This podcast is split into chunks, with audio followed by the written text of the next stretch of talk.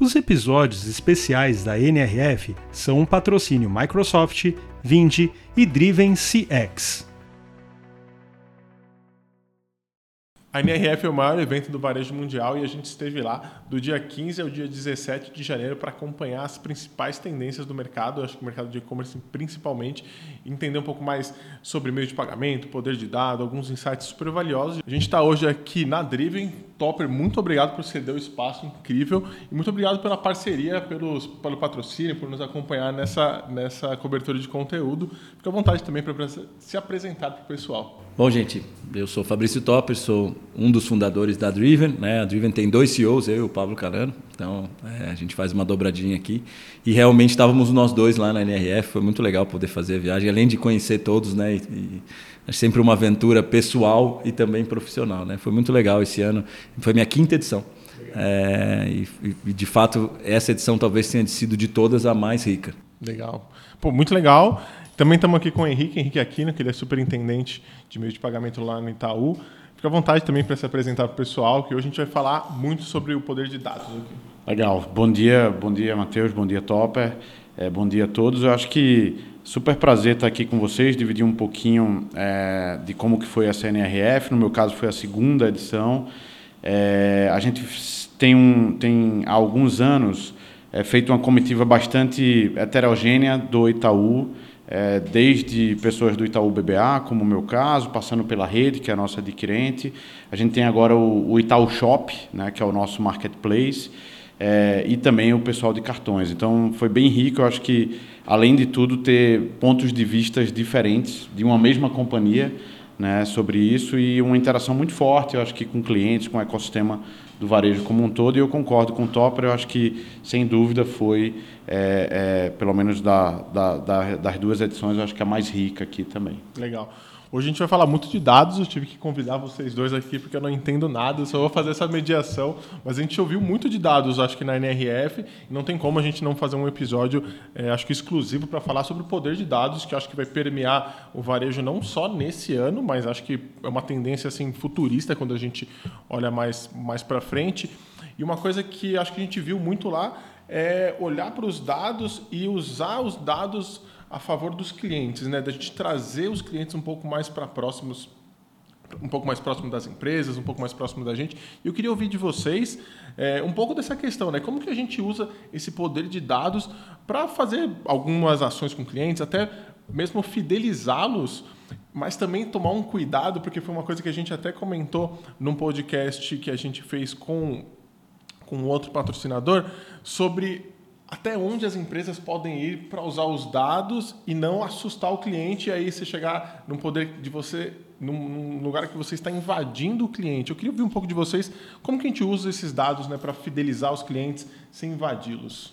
Vou tomar a liberdade de começar aqui, mas assim, a, né, a Driven a gente atende pouco mais do, de, de, de 60 dos, dos 500 maiores empresas do Brasil, entre elas algumas das instituições financeiras. Né? Não vou falar porque a gente não pode falar do concorrente, mas a gente fez alguns desses marketplaces, da, né, da grande maioria dos bancos, a gente que fez os marketplaces.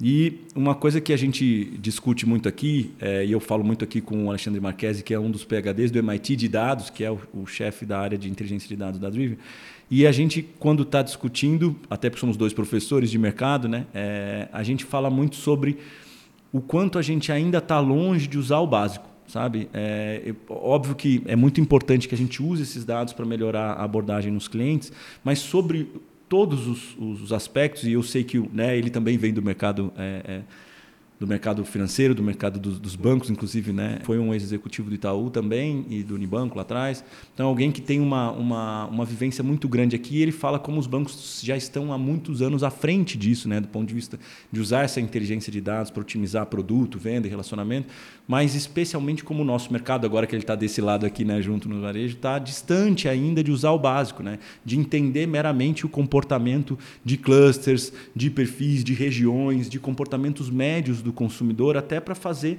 uh, ajustar coisas mínimas, como o próprio sortimento, a própria precificação.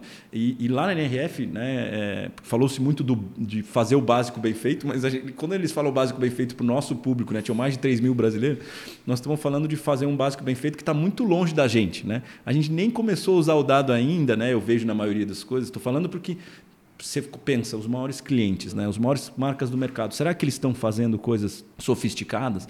Não, eles ainda estão aprendendo a fazer inbound marketing. Né? Quando eles falam, ah, vou implementar né, jornadas, agora estou fazendo gestão de jornada, ele está montando régua de comunicação de pré-venda, pós-venda, né, recuperação de carrinho. Então, nós ainda estamos num momento onde a gestão de inteligência, de interação, ela, ela ainda é uh, ou mecânica ou muito rígida. Ela tem pouco entendimento comportamental. Quando ela tem inteligência, ela ainda é sobre uma lógica de: olha, você comprou esse produto, vou te indicar aquele produto. Você gosta desse item, dessa marca, eu vou te indicar aquela marca. E vou te dizer: é raro. Estou falando das maiores marcas do país.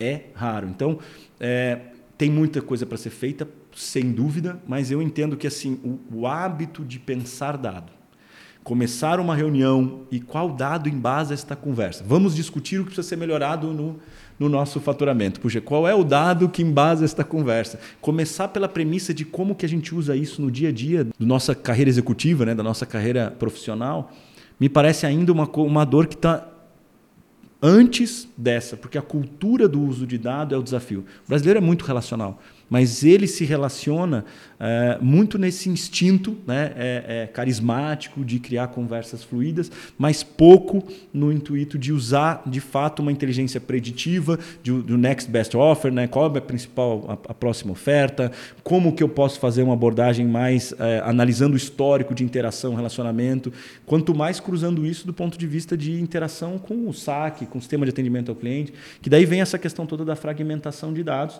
e o como é difícil hoje para as empresas usarem isso de uma forma estruturada para poder ter uma, uma gestão linear da conversa. A, a, você acaba usando isso como fragmentos, vira uma inteligência de, de interação é, comercial, interação de relacionamento, mas ela fica pontual. Então aqui eu descobri uma oportunidade. Eu vou lá, oportunista, uso aquela, aquele insight, mas não consigo criar uma conversa fluida. Não consigo criar uma relação baseada no que eu sei de você. Entende? Tipo assim, fica uma interação meramente é, dentro de um contexto específico e não dentro de uma relação ampliada. Então, não, é, que é para a gente conversar e ouvir vários pontos de vista. É, só só para a gente setar, a, a, de fato, NRF foi muito sobre dados. De fato, tem muita oportunidade de personalizar a conversa. De fato, tem muita ferramenta de otimização. Mas antes de tudo isso, tem a cultura do uso, né? o, o, o hábito do uso. Né? Se a gente não tem o hábito de usar, dificilmente usa. É igual o conversational commerce, voz no e-commerce. Você usa quando você entra no carro, você liga o Waze você fala com ele por áudio ou você escreve?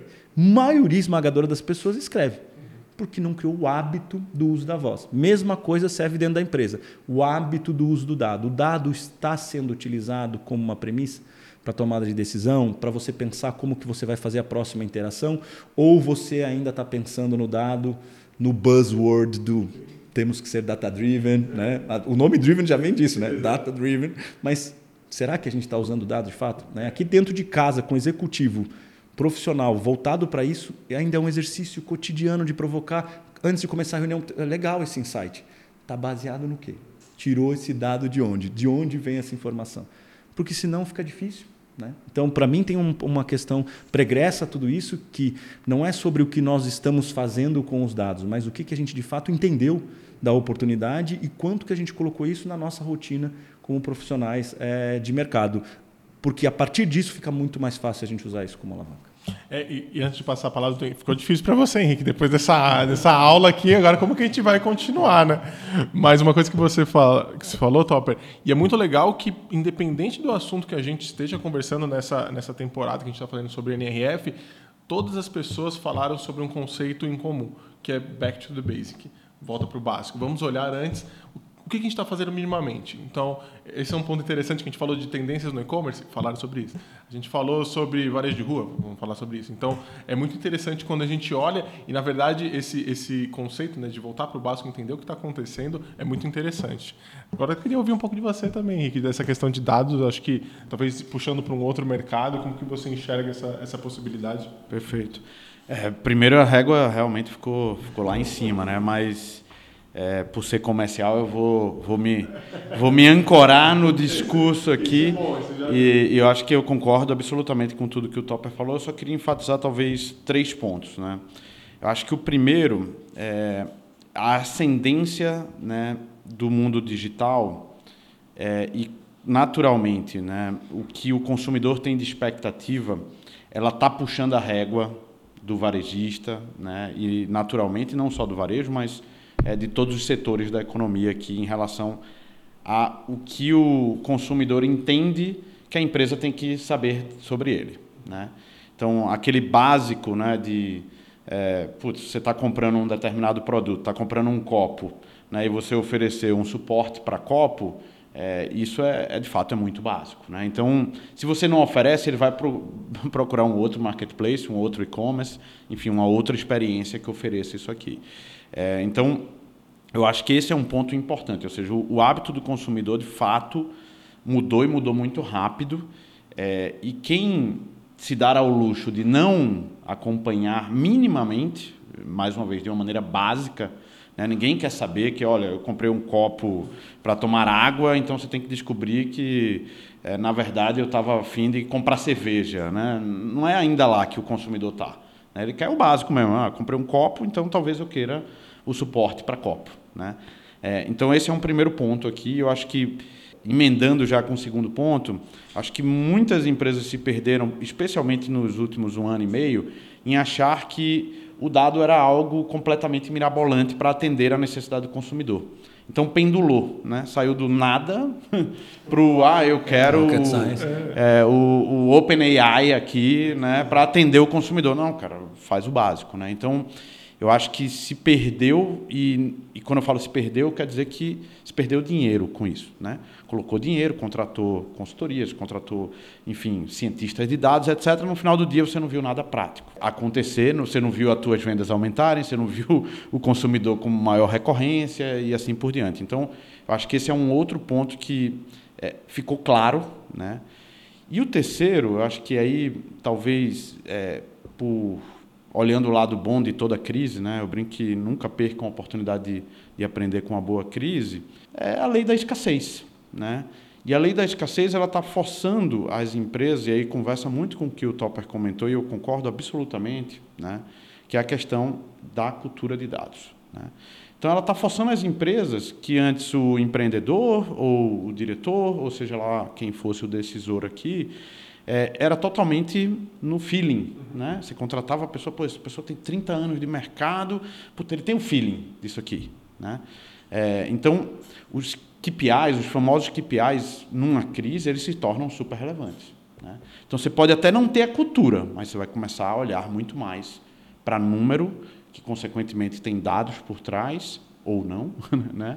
É, mas eu acho que a crise agora ela traz uma oportunidade ímpar também obviamente que ancorada nesses dois outros pontos, né, o hábito do consumidor, essa expectativa do consumidor aqui, né, é, que o mundo digital trouxe, é, e também a quantidade de desperdício em investimentos que foram feitos e não aproveitados aqui no que seria o, o pêndulo máximo de dados aqui, eu acho que é um outro ponto super legal. Então, é, esse é um ponto super bacana e só para tangibilizar isso, eu toco o que a gente chama de Banking as a Service. Uhum. Então a gente discute lá montar bancos digitais com alguns clientes. E aí a gente vê um monte de conselho de administração, comitê executivo chamando a gente para conversar. Na hora que você vai entender, putz, é, ele quer montar um banco para capturar dados do cliente, mas ele não faz isso minimamente no core business dele. Então, se fosse simples. O cara não pega nem o e-mail no caixa, né? Ele não pega é, nem o e-mail no caixa. Exatamente. Então, assim, como é que você vai é, é, conquistar clientes no teu banco digital se você não tem o e-mail, se você não tem o telefone do teu cliente, entendeu? O custo de aquisição vai ser altíssimo, né? Então, nem sabe o que é LGPD ainda. Exatamente. O cara não tem nenhum aceite formal de uso do dado do cliente. O cara quer fazer um banco, né? Ele está é, dando exato, tipo né? 70 passos Nossa, na é frente. tão verdade, cara. Eu, eu que vivo dentro desses outros, né? Porque a gente como consultoria faz isso é impressionante o nível de.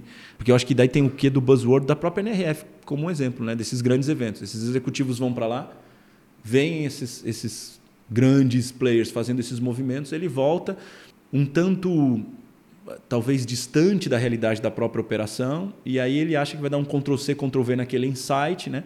É, nossa, o Bank as a Service agora é uma. E de fato é um insight incrível. Né? A fintechização do varejo né, como oportunidade é extraordinária. Agora, o que de fato ele tem condição de aplicar? Né? Que é, é, qual que de fato é o DNA desse player? E, e, e de fato me parece que a, a, por isso a questão do básico me foi tão relevante como discussão.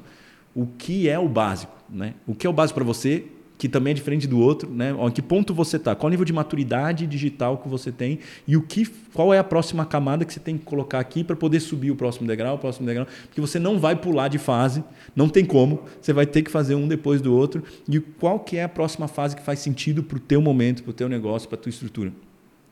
De novo colocar a tecnologia, o investimento em tecnologia que você colocou tão bem antes do entendimento, né? O cara não entendeu não sabe como usar o dado, não colocou, né? nem sabe o que. Porra, CRM, o que é CRM? Volta e meia eu escuto ainda Customer Relationship Marketing, né? não é management. Né? Não, porque a gestão do relacionamento com o cliente não é tão relevante. Agora, marketear a conversa com o cliente, então ainda confunde o conceito bar na essência do que é essa gestão de relacionamento. Então, como é que você vai fazer uma gestão qualificada se você não entendeu porque você colocou agora o chat GPT? Agora o chat GPT vai falar incrivelmente personalizado com o seu cliente. Quem é seu cliente? Né?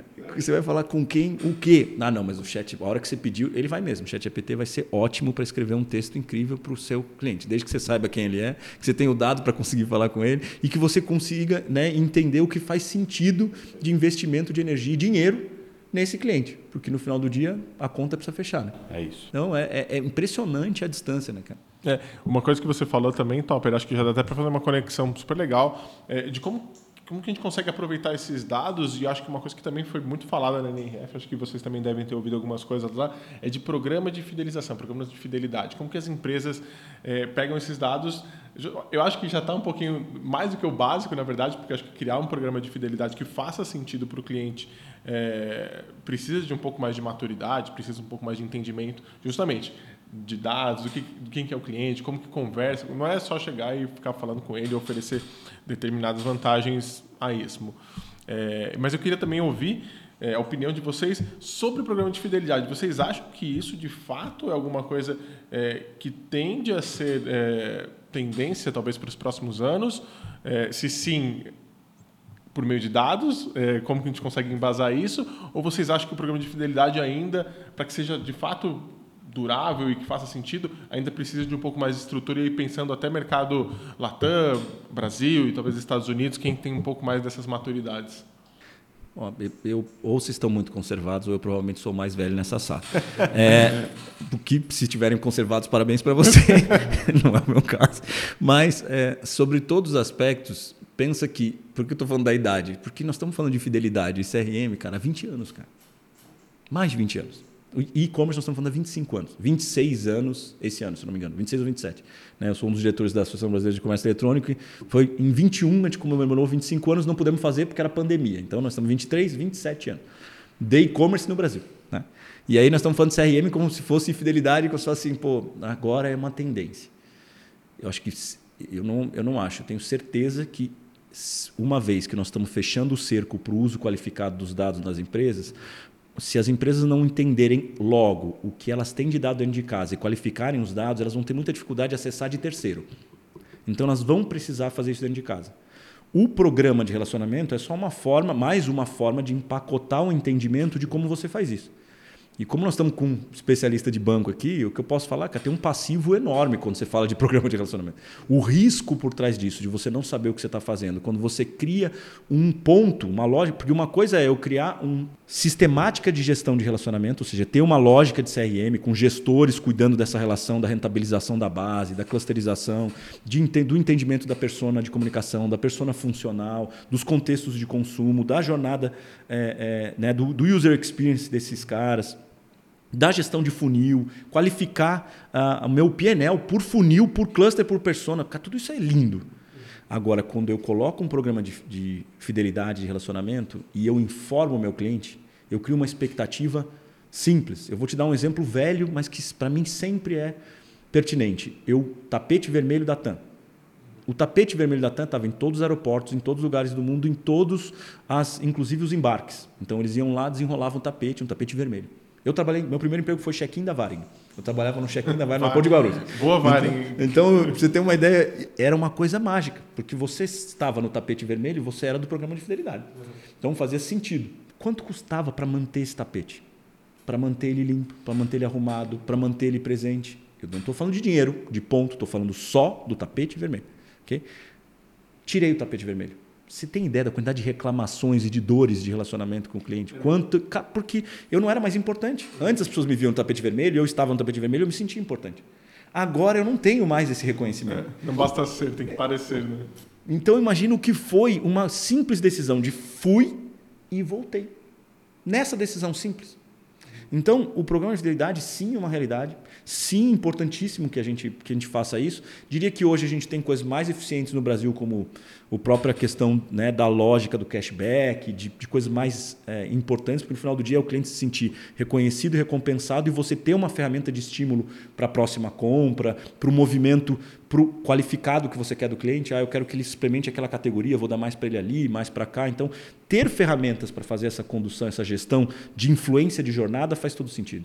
Mas entender o que está por trás disso e até o passivo que você tem, não só no ponto, na moeda, neste benefício, é, e o que significa você ir e voltar nessas, nesses experimentos é muito importante. Então, entendo que sim, é uma tendência. Sim, já está velha a dica de que precisa fazer isso, mas, é, de novo, tem um, um quê de maturidade.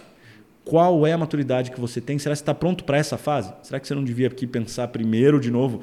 Cara, estou pegando o e-mail desse cara, tô, criei uma forma de conversar com ele qualificada. Hoje, se ele reclama no saque, eu não ligo para ele fazendo uma oferta no mesmo dia que ele reclamou no saque dizendo que ele quer cancelar o serviço, porque a gente faz isso em todos os lugares.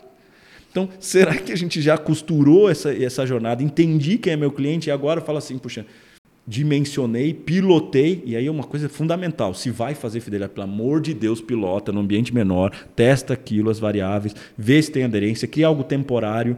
Primeiro faz isso né, é no silêncio da relação, estou te gerando benefícios que ainda não são um programa oficial. E aí testei a aderência, vou indo para os próximos passos. Mas não sai fazendo um programa, lança... É, sem ter uma mínima estrutura. Né? Porque, cara, programa de fidelidade tem um monte no Brasil. Sim. Também tenho vários clientes de varejo que tem lá um totem. Ah, o cara tem um totem de desconto. Você chega lá, ninguém clica no totem. o cara, o, ah, não, as pessoas vão lá e fazem o cadastro do dado. Sabe por quê? Porque o vendedor é obrigado, porque senão ele não ganha a comissão dele. Aí o vendedor leva o cara até lá. O cara vai lá, coloca o dado no totem para tirar uma filipeta de desconto de centavos. E o cara fala, mas isso aqui não é desconto. Uhum. Aí eu, não, mas é isso aqui é o programa nosso. Ah, então, na próxima vez que ele vai, ele não pega de novo. E a próxima vez, o vendedor não ganha. Então, é morto. É um investimento boçal é de novo. Tem, na verdade, né? Isso. E, e, pior, cara, ele gera uma frustração. Uhum.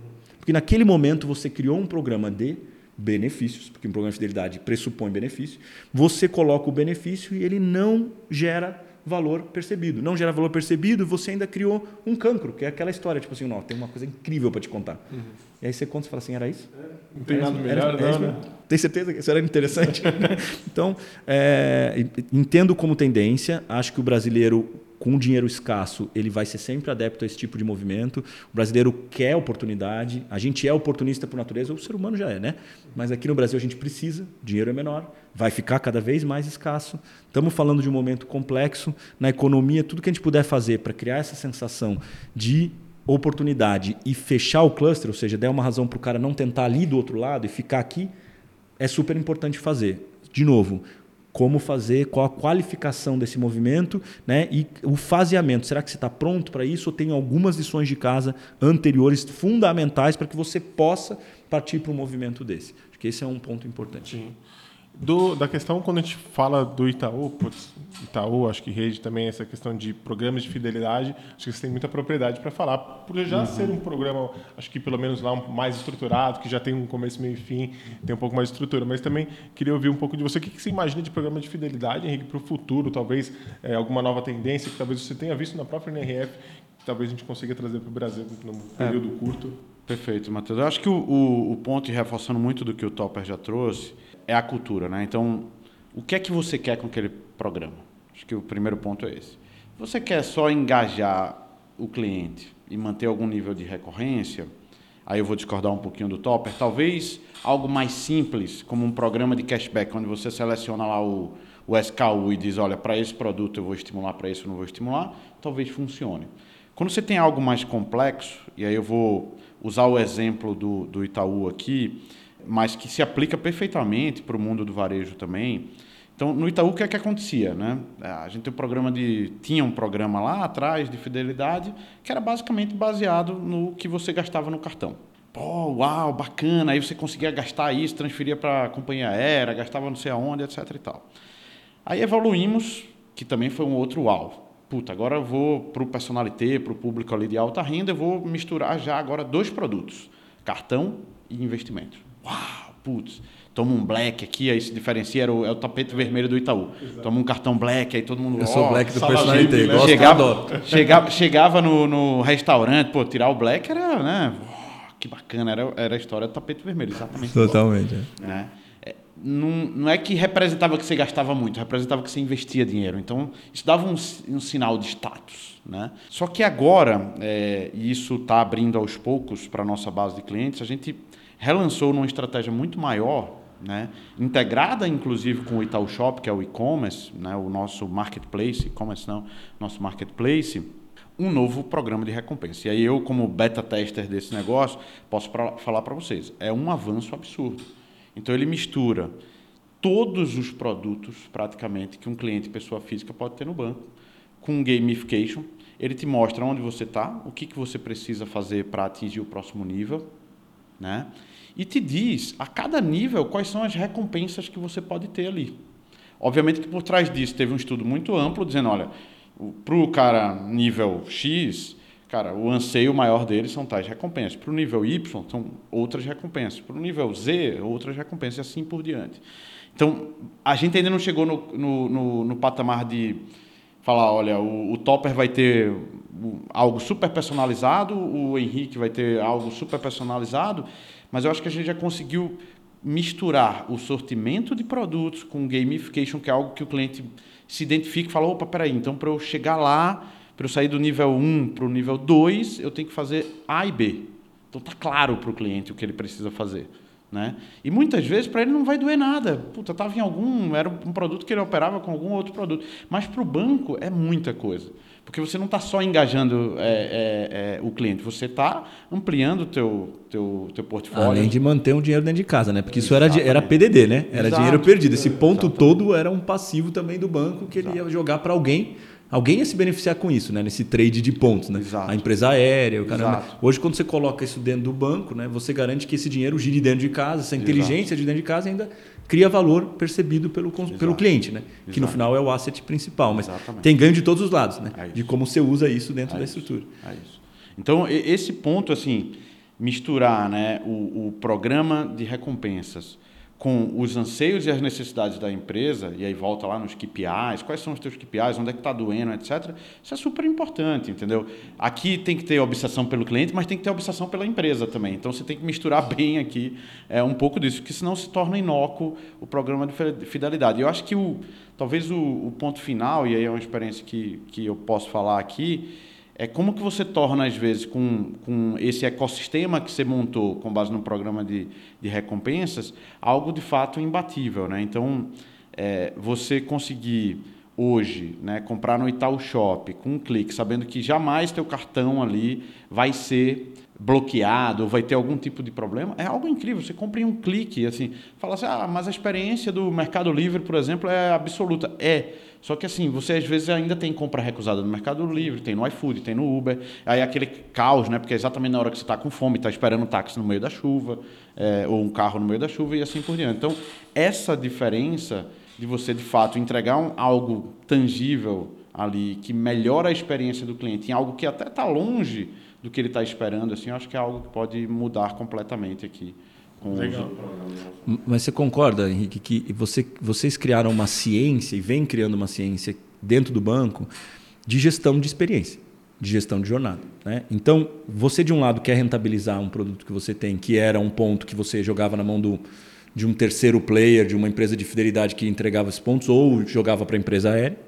Então você tem uma oportunidade de rentabilizar isso dentro de casa, mas desse lado aqui você tinha uma ciência de gestão para entender o que era importante. Então você tem uma ciência de gestão do dado, quem é esse cliente, você já tinha os clusters, né, os patamares, esse cara aqui é um cliente dessa base, dessa base, dessa base. Esse, ele já usava um produto diferente por nível de investimento, por momento de vida dele, do lifestyle dele. Então existia uma, existe uma inteligência por trás do banco, na minha opinião ele está muito mais é, preparado para construir um programa de fidelidade do que quando você fala no varejo.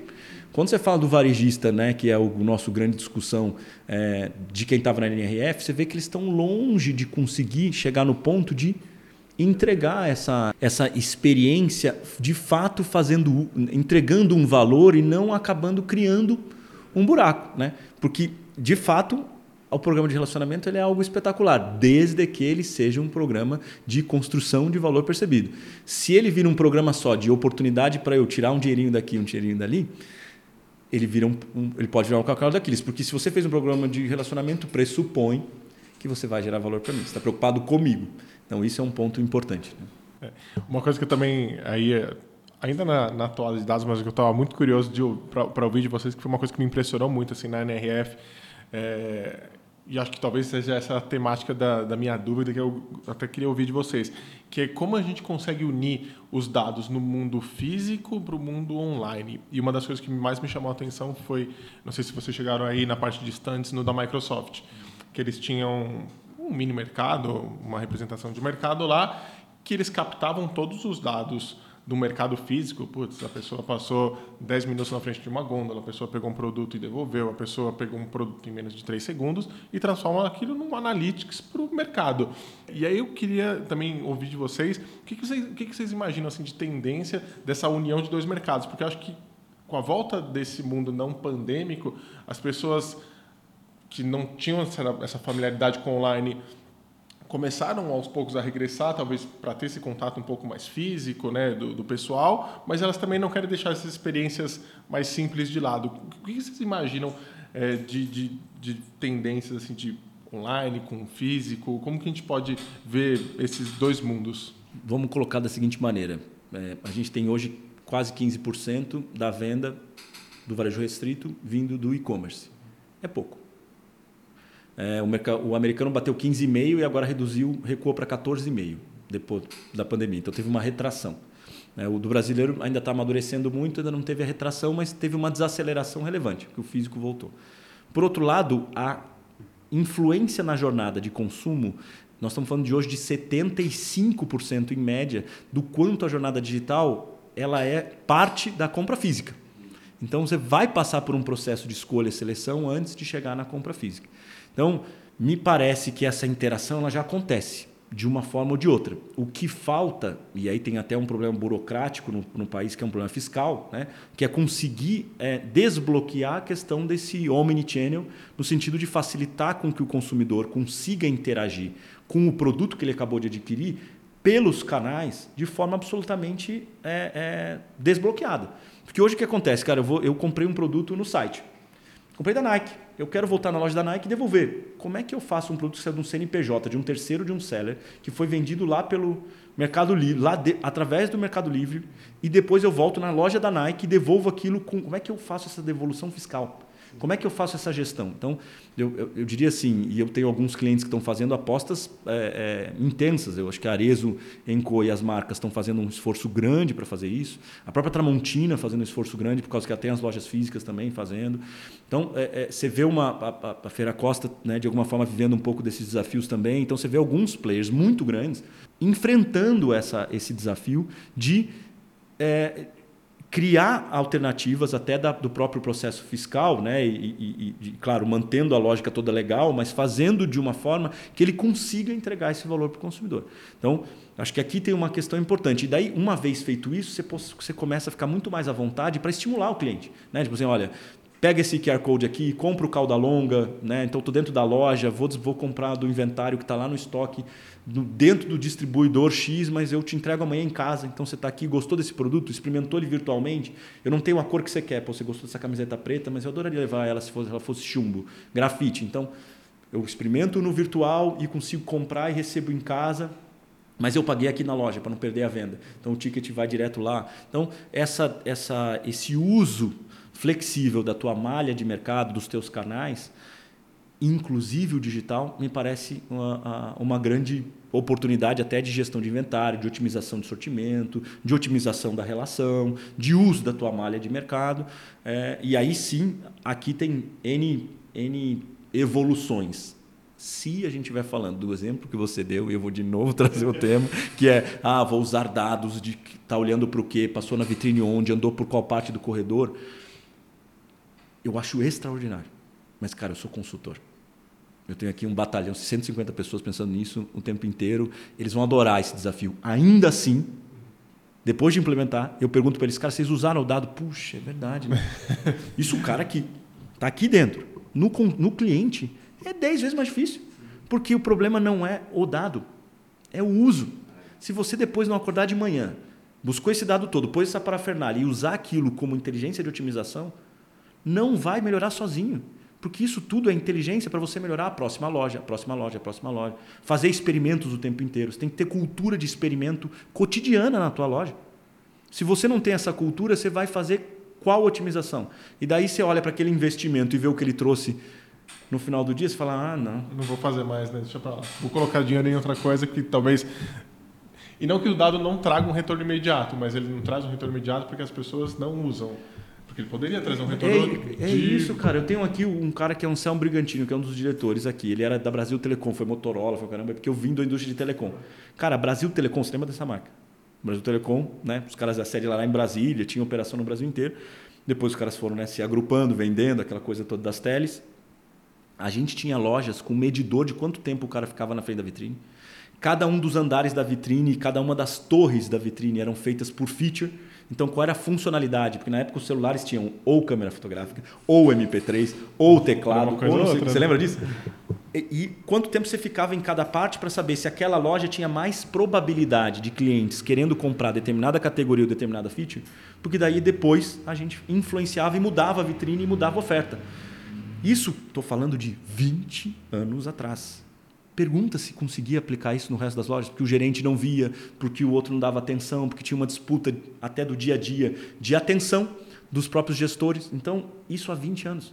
Então, essas tecnologias estão disponíveis há muito tempo.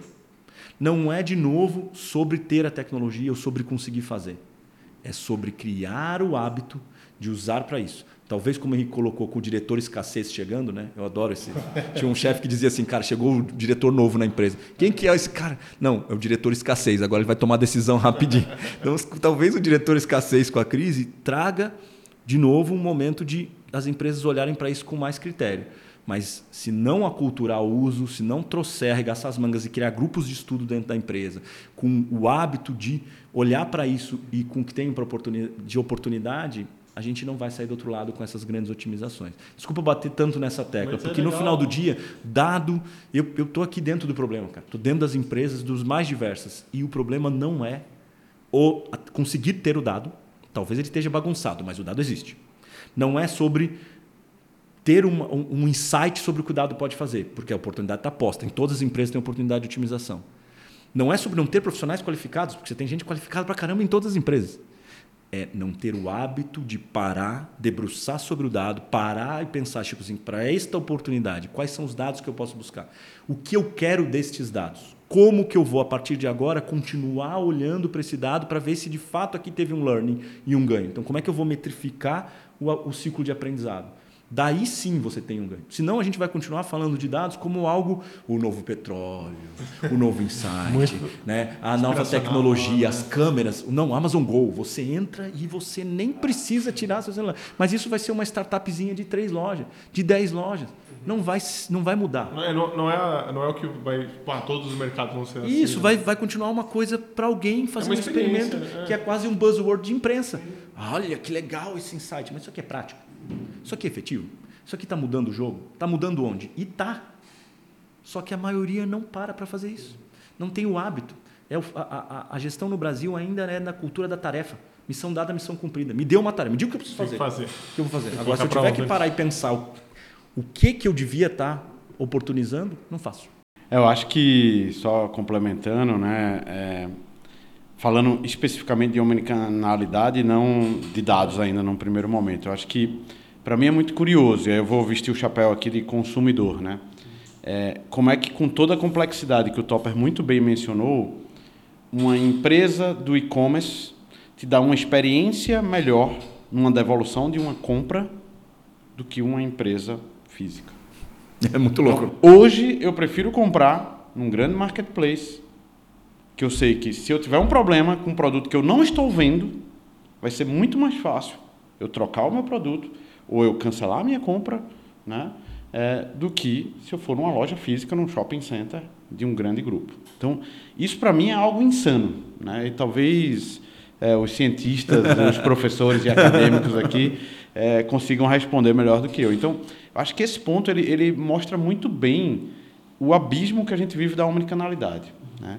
E aí, falando sobre a NRF, algumas coisas que eu vi lá de uma maneira mais clara, é, de fato, a loja, e aí experiências positivas, né? a loja, e principalmente quando ela não é verticalizada, né? tirando os exemplos, enfim, onde a indústria virou um varejo, né? aqui eu acho que você tem uma oportunidade ímpar, e eu acho que é por isso que muita indústria vira varejo, né? mas um, um varejo né, é, core aqui, pegar uma Best Buy da vida, a experiência que você tem hoje numa loja de uma Best Buy, que você vai, e não tem nada a ver com a compra do produto. Você vai lá para resolver problema. Então, puta, teve um problema no meu celular, na câmera que eu comprei do, do meu bebê. Você vai lá, o cara vai resolver teu problema, cara, você vai comprar um outro produto. É, enfim, eu, eu acho que isso, para mim, é talvez o grande, o grande problema da omnicanalidade. Mas você fala, mas pô, você está falando do físico? É isso. Se a experiência do físico, a gente está sendo encantado por algumas experiências no online. Se a experiência do físico não acompanha, cada vez mais fica estranho, né? Você vai no físico porque você está comprando uma roupa, precisa vestir, provar, etc.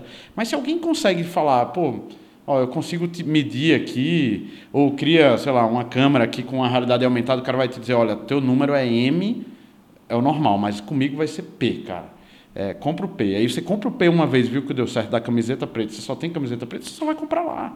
Entendeu? Então, no final do dia, a unicanalidade quer dizer o quê? Cara, é você engajar, reter e vender mais. Né? É, todas essas palavras, na verdade, volta para o básico. Né? Como que você, enfim, faz esses três pontos aqui de uma maneira muito integrada. Então, eu acho que a gente vive, né, assim como em tudo, essa, essa dualidade aqui, esse abismo aqui entre, entre dois pontos.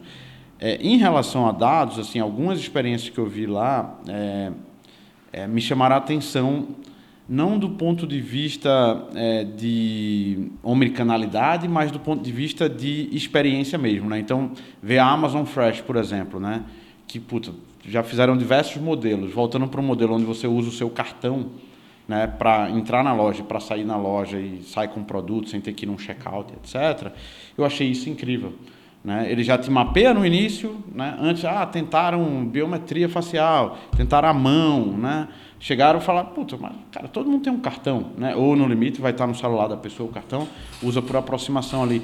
Então, e isso tem uma parceria, né? Como que você usa o dado que está lá no emissor do cartão junto com o dado que está no varejo que está comprando lá. Então, acho que esse é um exemplo prático, talvez, de amadurecimento de uma experiência de omnicanalidade né, que você fala, pô, eu entrei numa loja, peguei os produtos, queria pegar os produtos ali naquele momento, né? É, e sair de uma maneira muito rápida, sem fricção. E imagino eu né, que eles conseguem utilizar o dado aqui de uma maneira muito mais tranquila né, é, do que aquele cliente utilizou. Então, é, eu acho que essa, esse abismo assim da omnicanalidade, para mim, ele é, é muito forte e eu acho que ele traz desafios grandes para o varejo físico, assim, porque de fato, a experiência do consumidor mudou. Né? Antes você comprava uma geladeira, né? É, é, meu exemplo, eu tive exatamente esse exemplo. Eu comprei uma cervejeira. Aí comprei numa loja, puta, fui lá, tudo lindo e maravilhoso, experiência incrível. Cara, deu um mês, a, a, o negócio deu pau. Aí o que, é que aconteceu? Fala com a indústria. A loja não se preocupou em falar, não, eu vou resolver o teu problema. Eu troco. Deixa comigo.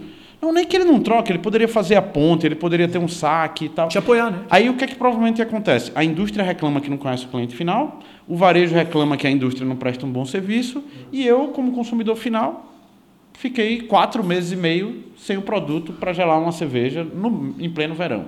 Então, esse é um exemplo esse é básico. problemas, na verdade. Né? Então, é, é, é, como é fragmentado né, esse universo aqui. Eu acho que a dificuldade da omnicanalidade, quem acertar no varejo físico é, esse ponto, sem pirotecnia, é, falando em serviço, né, é serviço a omnicanalidade, para mim.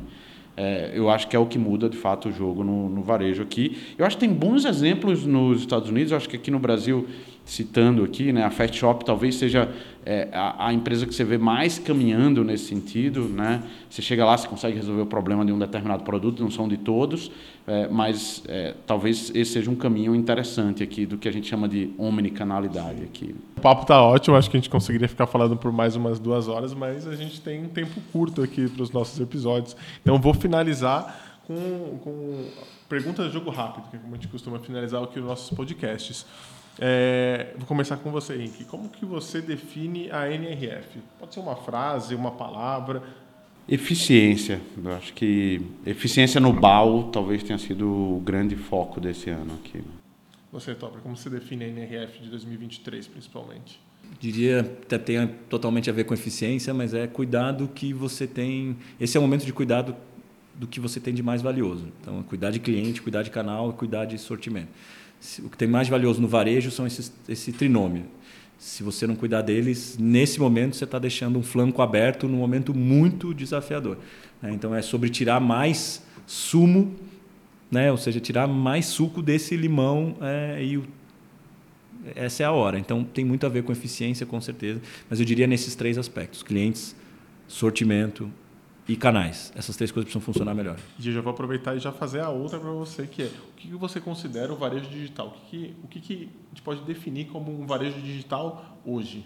Para mim, varejo digital hoje é a capacidade que você tem de gerenciar, influenciar e coordenar a jornada do seu consumidor é, para que ele chegue até o carrinho, compre o produto. E não estou dizendo do carrinho digital, falando do físico também. É, eu acho que o varejo digital hoje é sobre isso. Como é que você, antes do seu consumidor chegar no seu no seu estabelecimento, seja no seu site, seja na sua loja física, você consegue influenciar essa jornada né, e construir valor ao longo disso para que ele chegue até você e consolide a compra, consolide o relacionamento. Acho que o varejo digital tem muito mais a ver sobre essa gestão de jornada. Acho que jornada é a chave para construir isso. Né? Eu vi muito buzzword da narrativa. Então, você não vai gerenciar a narrativa se você não entender a jornada. Né? Então, é primeiro entender a jornada e depois ajustar a narrativa para que você possa vir coordenando esses passos para que o cliente chegue aonde você precisa que ele chegue e tenha o movimento que você gostaria que ele tivesse. Então, você precisa cientificar esse processo. Isso faz parte dos dados, né? Que a gente totalmente, e a gente totalmente. E você, o que você considera o varejo digital hoje? É, eu acho que é muito na linha do Topper, eu acho que o, o, o encantamento, né? Acho que é, é a grande palavra que passa exatamente pela jornada. Né? Então, hoje, né, essa fluidez do mundo digital, é, para mim, ele deixa muito claro que o, o, grande ativo é exatamente você conseguir é, fazer com que o cliente seja recorrente, né? É, e depois que você traz uma, uma experiência diferente, dificilmente você vai viver, vai voltar a viver o que você vivia antes. Né? É, então, um exemplo prático do meu mundo.